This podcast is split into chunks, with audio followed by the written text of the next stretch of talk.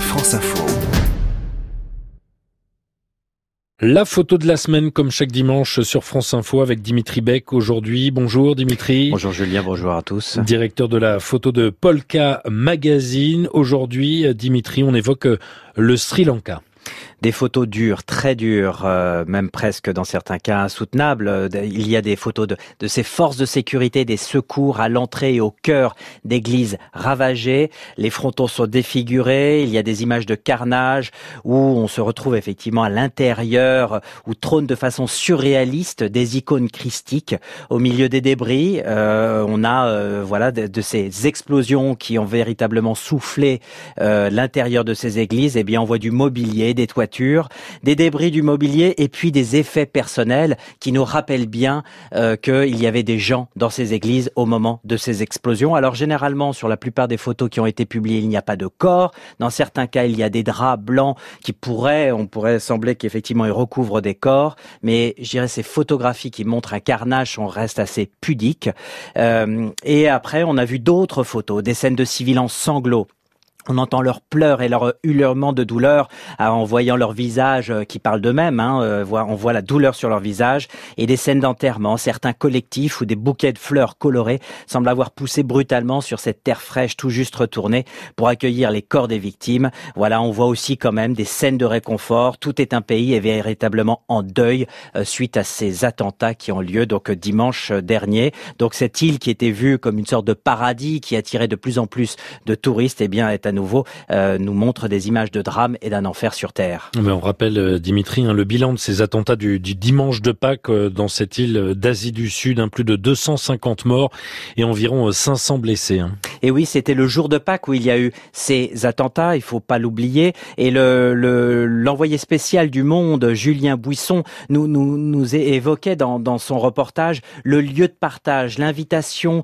dans ces quartiers de toutes les confessions à partager du riz au lait chez soi, où des musulmans et des bouddhistes aux côtés des, des, des chrétiens euh, venaient dans, dans, ces églises aussi de, de Saint-Antoine par exemple qui a été touché par ces attentats où ils venaient exaucer leurs vœux. Donc tout ce lieu de partage, eh bien toutes ces photos-là, on ne les verra pas. Ces images positives, ces images de, de, de, de, de partage et de réunion, on a plutôt euh, ce qui nous reste, eh bien ces images qui représentent et qui incarnent la haine. Donc voilà, aujourd'hui, euh, les différentes communautés vivent dans la peur. Les chrétiens d'un côté sont à nouveau inquiets et ont peur qu'il y ait de nouveaux attentats. Et puis les musulmans ont peur, eux, des représailles. Dans ce pays qui fait 21 millions d'habitants, euh, il y a toujours des, craintes de, violences interreligieuses. Et vous pensez, euh, Dimitri, que ce, drame, ces attentats ont été un peu sous-traités euh, par les médias? Et oui, on a bien vu, alors c'est étrange, mais quelques jours avant Pâques, on a vu Notre-Dame en feu, qui là, pour le coup, a fait toutes les unes des journaux, même pas uniquement en France, mais également à l'international. Euh, Al Jazeera, le, le, le, le, média euh, qatari, a même fait étudier euh, Google Trend, donc et vu les tendances des recherches sur le moteur de recherche Google.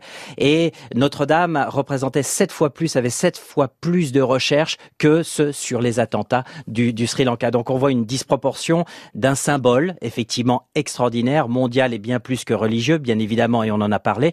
Mais là, il y a quand même des centaines de vies humaines euh, de victimes, et, euh, et, on se rend compte que ceux qui étaient plus concernés, c'était soit les pays voisins, l'Inde, l'Indonésie et les Émirats arabes unis, où il y a beaucoup de Sri Lankais, qui euh, ont fait des recherches pour pour retrouver et avoir des informations sur sur Internet. Alors il faut pas oublier, certes, on a peut-être moins vu de photos sur les réseaux sociaux parce que le gouvernement sri-lankais a interdit l'utilisation de euh, Facebook, peut-être probablement pour pouvoir éviter la diffusion de la haine, la diffusion de certaines images, c'est pas impossible bien évidemment, en tout cas c'est ce qu'ils disent, mais en tout cas on constate que l'émergence des photographies et la couverture de cette actualité-là qui est quand même très importante a été moins importante que celle euh, de, de Notre-Dame qui représente aussi quand même quelque chose de religieux et de chrétien au moment de Pâques. Merci Dimitri Beck, directeur de la photo graphie à Polka Magazine. Merci à vous. Merci.